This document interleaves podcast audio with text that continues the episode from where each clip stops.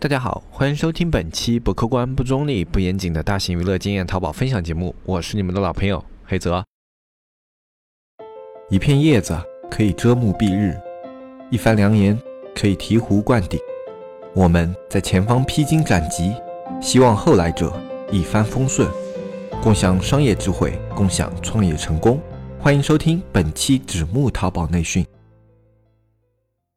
那么今天这一期节目呢，我们在开始之前啊，要跟大家承认个错误啊，因为之前我们在聊到关于现在兼职开淘宝这件事的时候啊，啊，我在前面的节目里面说过这样的话，我是说现在如果有人想要兼职状态去开淘宝，对吧？那还不如拿着你的钱出门右转，然后去这个体育彩票店，有多少注彩票你就去买多少注彩票，这样子都比这个店开起来。的几率要大啊！我之前是这样子去说这个兼职开淘宝这个问题的。那么我们节目稍微老一些的听众应该知道啊，包括去年年底开始听我们节目的都知道啊，我们之前做了个项目叫滴答课，然后做这个当时这个滴答课的时候呢，我们有一个成都的一起合伙的小伙伴啊，我们的滴答合伙人啊叫大文，大家相信是非常熟悉的。那么这个大文呢，之前在听了我这期节目之后。后呢，就跟我打了个语音，然后跟我吐槽啊，他说黑泽你这样说有问题啊，我说怎么了？他说我就是兼职开了一家淘宝店，他说我这家淘宝店现在虽然说啊开的不是特别的大，但是在兼职状态下，每个月也能有啊至少三万左右的一个利润啊，一年的收入。他说以我在节目里的标准来说，还是比较可观的，可以达到我节目里面说的那种还不错的水平。那其实我也是很意外啊，没想到我们随便一个合伙人就这么的多才多艺，是吧？啊，我们的大文没想到在教育做的这么出色的情况下，还能兼职一家这种收入还不错的一个淘宝店啊。然后我肯定也很好奇啊，不会说啊，大文跟我说了他这个店铺这样兼职做起来了，我就承认啊，兼职是有空间的啊。我也得分析一下他这个是不是一个个例呢？然后就跟他通了非常时间长时间的一个语音电话啊，就去跟他了解他这个店铺他的。一个整体的这个构成啊，怎么样去开的呀？啊，然后它这个店铺是用什么样的一个方式去运作的呀？投入时间是怎么样的呀？啊，然后聊了非常非常久，呃，在整体聊下来以后啊，我只能承认啊，确实是我在考虑这些问题的时候太过片面了，呃，不过这个也有我自身边上的环境的一些原因，因为我自己身边的人啊，啊，淘宝做的还不错的人，一般都是全职的。就是，反正我周围接触的人，呃，基本上都是比较大的卖家，都是比较扎根在淘宝这一块里面的，呃，那么兼职的淘宝卖家，我以前确实也很少有接触到过，啊，然后以前呢，我身边的有一些去兼职做淘宝的人呢，在这两年都还是，呃，就比较难看的啊，就他们的一个呃结局啊，或者说创业的历程啊，都还是比较艰辛的，啊，都是最后一个结局不太好看的那种嘛，然后就以这样的一个环。去做了这么一个结论。啊，但在跟大文做过这样的一个探讨以后呢，我发现确实，其实，在淘宝里面啊，你哪怕是去兼职做淘宝，或者说你是用一种较为轻松的状态去运营淘宝店铺的话，也是有可能去做到一个比较成功的水平的。我不得不承认啊，啊，这里面还是会有一定的运气因素在里面。但是呢，呃，至少像大文他聊的这个方向啊，我整体聊下来以后觉得。啊，确实还不错，是一个有几率去复制，而且可以拿来作为经验参考的这样的一个案例。所以呢，后来我也跟大文商量了一下，就是说他能不能抽空的时候啊，做两期哎关于这个淘宝的节目，然后跟我们大家分享一下他这个店铺是怎么样去运作的。呃，最早的时候我的想法是我来复述或者说复盘他这家店铺是如何去操作的，呃，但后来想了想不太好，因为确实我是自己没。没有做过这样的店铺的，我只是听他跟我这样去做介绍，脑子里有个概念，呃，所以我在讲这些内容的时候啊，可能在细节上啊，或者说在整体的一个把控上啊，并不是那么的精细，所以我还是磨破了嘴皮子啊，邀请大文来我们这个节目，给大家做两期关于他这个店铺的一些内容，给大家做一个分享。然后在那两期的时候呢，大文也会在评论区跟大家有一些交流，有一些互动啊，就他怎么样去看。开这些淘宝店，如果你们有什么样的问题的话，在那两期节目都可以去跟大文有一个问答，有一个交流。呃，那么这两期节目的时间呢，是在下周一和下周三啊，我们的周一和周三的节目，下一周将会由大文来更新啊。如果你感兴趣的话，那么就可以关注一下下周一和下周三这两期的一个节目啊。相信如果你目前也处于一个想兼职开淘宝店的状态的话，这样两期节目啊，对你一定是有所帮助的。所以说啊，这件事其实它还从另外一个侧面反映了一个道理，就是说啊，有的你觉得他说的话是正确的人，他说的所有话并不一定都是正确的啊。你看我上一期节目做了才多久，我刚做完节目啊，根本还没过两天，我们大文就给我打电话，然后当时就跟我谈了这件事情。啊，其实高处不胜寒啊，这句话也是很有道理的。我现在还没爬到什么高处呢，我现在也只能算是从山脚下刚刚起步，算是一个做的还不错的一个自媒体，但是也不算什么大流量自媒体，只能说勉强摸到了自媒体这个门槛啊。我只是在这样的一个位置，我在节目里面说错的一个点，或者说别人觉得有歧义的一个点啊，就会给我很大的一个反馈。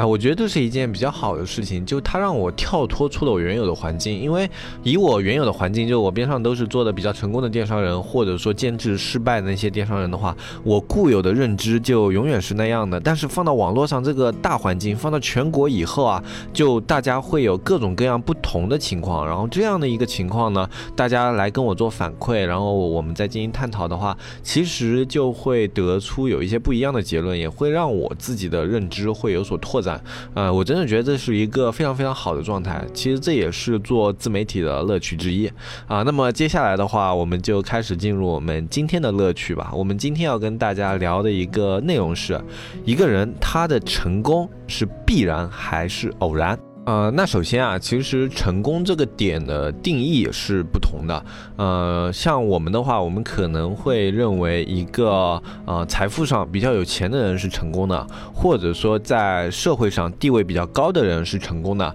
呃，或者说他在某些方面能力特别强的人，我们觉得他是成功的。那么对于成功，我们的定义是不一样的啊。我们以这个社会最简单、最简单的标准来定义我们这一期话题的成功，那就是一个。个资产量还算可观的人，他可以说是成功的。那么这样的一些人，他的成功是必然还是偶然的呢？啊，我们可以从生活中啊去找这样的一些呃案例，你可以去想想看，是不是有这样的情况？就是说，同样的一个人啊，你跟一帮朋友在聊他的时候，有的人会说这个人他不就是运气好啊？然后还有的人会说这个人他真的很厉害啊！就你们去聊一个现在他的一个。呃，财富持有量还可以的人啊，你们去聊他的时候啊，会有两种这样的意见啊。而且在很多的情况下，你们聊的往往是同一个人，啊，就好像这种情况很多能够发生在同学聚会啊，或者说同事聚会的时候，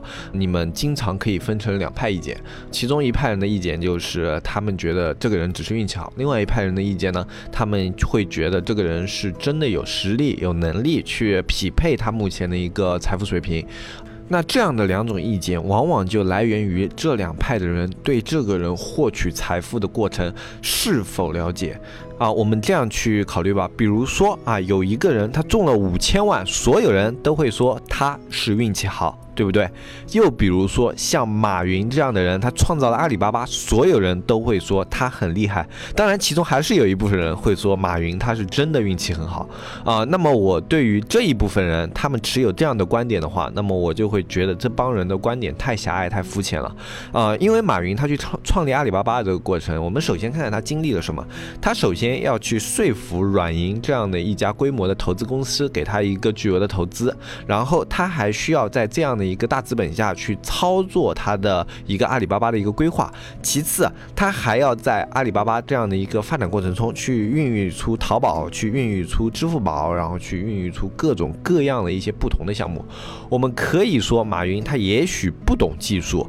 我们可以说马云也许在这些互联网的东西上都没有那么的精通，但是你绝对不可能去否认马云是一个牛逼的人，或者说马云他是在某些方面能。能力特别强的人，他强的能力可能是那么不明显的能力啊。我们明显的能力很正常，就比如说我会说八国外语，是吧？都是很牛逼的明显的能力。我深入研究过量子力学，这也是一个非常明明显的一个很强的一个能力。那这种情况呢，就好像是我们中国的一句古话：“文无第一，武无第二。”啊，这里面的这句话是什么意思呢？就是武功像这种浅显易懂的外在能力的话，你是很容易去分出高下的，你会知道这个人厉不厉害。但是像文学这样的东西，你看到一篇文章的时候，你可能会觉得这个文章有什么了不起，我也可以写出来。其实很多人他是这样子去定义的。另外一种方面来讲的，话就是像文学这样的东西，它的一个路径啊，它的路数太广了，你很难把它放到一个层面上去进行比较，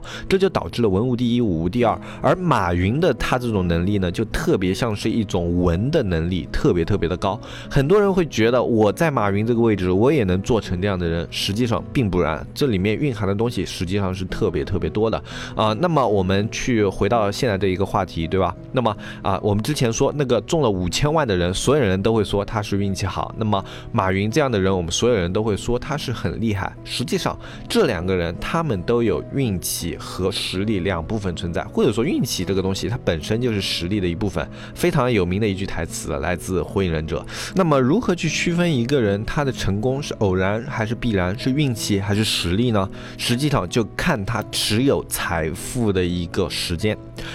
他持有财富的时间维度越长，就证明这个人他越是有能力啊！我相信啊，这个世界上有很多你看得惯的有钱人和你看不惯的有钱人。看得惯嘛，我们俗称就叫钦佩；那么看不惯就是看不惯，对吧？啊，那么对于那些你看不惯的人，你往往会认为他们德才不符，对吧？那些你看得惯的人，你会觉得他们是特别有能力。那么实际上，其实这样的一个评判标准，我觉得是不客观的。我觉得一个客观的评判标准就是应该是这个人他在创造。到了这段财富以后，他持有这段财富多长的一个时间，就好像我们百度的一个 CEO 李彦宏，对吧？啊，我相信他之前在风口浪尖的时候，有非常非常多的人会认为他是一个呃不匹配百度这样一个大资源的一个企业家，或者说有人认为他现在在 BAT 三大体系里面处于最下游啊，就是因为他个人能力不行，对吧？但是他目前依旧持有着百度这样一个巨额的一个资源和这样一个巨大的一个公司，他仍然让他在合理并且正常的在进行运作。那么你就不能去否认李彦宏他其实是一个有能力的人啊！我相信很多的一些公司企业啊，可能在遇到这样的一些风口浪尖啊，在经历了这么多大风大浪以后啊，他的一个公司至少在某个领域啊，至少会受到特别。特别大的影响，但其实它百度特别特别奇怪，就是它在经历了这么多搜索风波以后，它仍然是国产搜索引擎的龙头老大。它在最低谷的时候啊，很多的搜索软件对它落井下石，比如说搜狗，比如说三六零搜索，比如说那时候还有呃，就好像一个什么国企推出一个什么搜索来着，那么非常非常多。然后就只要你百度出了什么事情，他们就会借机发难啊，去操控舆论，然后再把自己的一个搜索引擎推向一个高度啊，然后让别人看到自己这个东西，然后想要借机去分占百度的一个市场。但是这么多波下来了，没有一个搜索。引擎是能够真正的进入到我们的视线的，能够真正的跟百度分庭抗礼的，不存在。那么我们就不得不承认，其实李彦宏和他的百度是一个有能力的公司和一个有能力的人。尽管你看不惯他，但是你不能否认他有能力。所以从一个时间维度和他在时间维度上稳定性的表现来说，我们才是更加能够去区分这项东西它是否是有能力，或者说它是否。是靠运气的。就我个人看来的话，我觉得一个人他如果是能够成功的，那么他的成功往往都是必然的。就好像之前的史玉柱，或者说像唐骏啊，他们都是去做过非常多不同的事情，而且他们在事情和事情之间啊，往往会切换的很彻底。就好像外国的话也有像埃隆·马斯克啊，我们之前也在节目里面聊过这个人，他们这种成功的话，就会让人觉得他们不论做。什么事情都是可以成功的。那其实大部分的一个成功人士啊，包括我对于自己身边的一些我能够认可的这种成功的人去进行观察的话，他们。也都具有这样的一个特质，他们在去做一件事情，哪怕行不通的情况下，他们另外总能找到那些成功的事情来做。而这样的人，他们往往会有一个共同的特质，就是他们的尝试次数和尝试成本往往比一般人付出的要高得多。呃，很多人可能会说，那像有的那种特别大的那种企业啊，或者特别大的公司啊，他们都是很多年都在做一个事情啊，并没有说去尝试什么新的事情。实际上，像这样的人，我们也接触过特别多嘛。那么他们在成功之前，他们所做的尝试，实际是非常非常多的，而且可能是多出你的想象的。呃，就好像我们。这里有的一些这种非常成功的一些企业啊，有过那种在街头卖炒面的，有过那种自己去拉货车拉货的，然后包括有那种年轻的时候啊，去那种倒腾集市啊什么什么的，就超乎你的想象啊！就那些你现在看的特别成功的那些企业人啊，因为他们年纪一般都会比较大嘛，至少都会有像我们认识的都会有四五十岁，然后年纪大一点的可能都要六十多了。啊，他们现在显得那么专注，是因为他们找到了最好的那一件事情，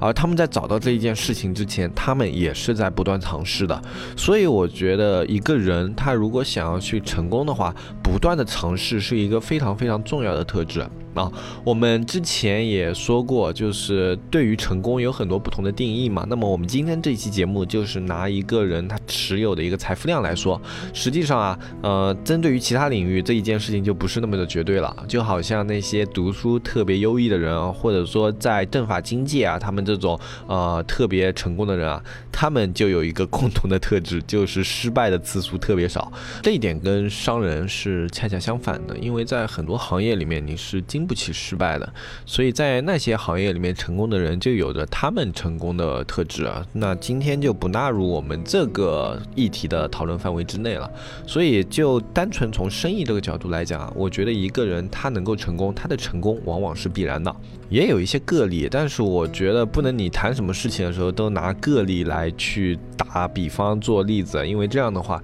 一件事情它是没有办法很顺畅的谈下去的。呃，不管你去说什么东西。它都会有那么一两个个例，比如说你说狂犬病一定会死人，对吧？这是一个通认的常识，但是你也能找出来全世界有那么一两例例外，对吧？你就说啊，狂犬病不一定百分百会死人，那这样的一个讨论就没什么意思了。所以，我们今天这个议题是在一个个大的环境下给我们的今天的议题去下一个定论的话，我个人的一个看法就是，一个人他的成功往往是必然的。呃，我们不去说这个成功的量级的大或者小，一个能够。不断去积极向上创造财富的人，他总能够去创造到财富的。呃，我觉得这一点是毋庸置疑的。当然，这里面的一个创造财富的一个方式啊，并不是说那种疯狂的打工，疯狂的去打不同的工，去赚很多很多的工钱啊，这样的一个付出或者说这样的一个努力啊，呃，在经济上我觉得是没有太大的意义的。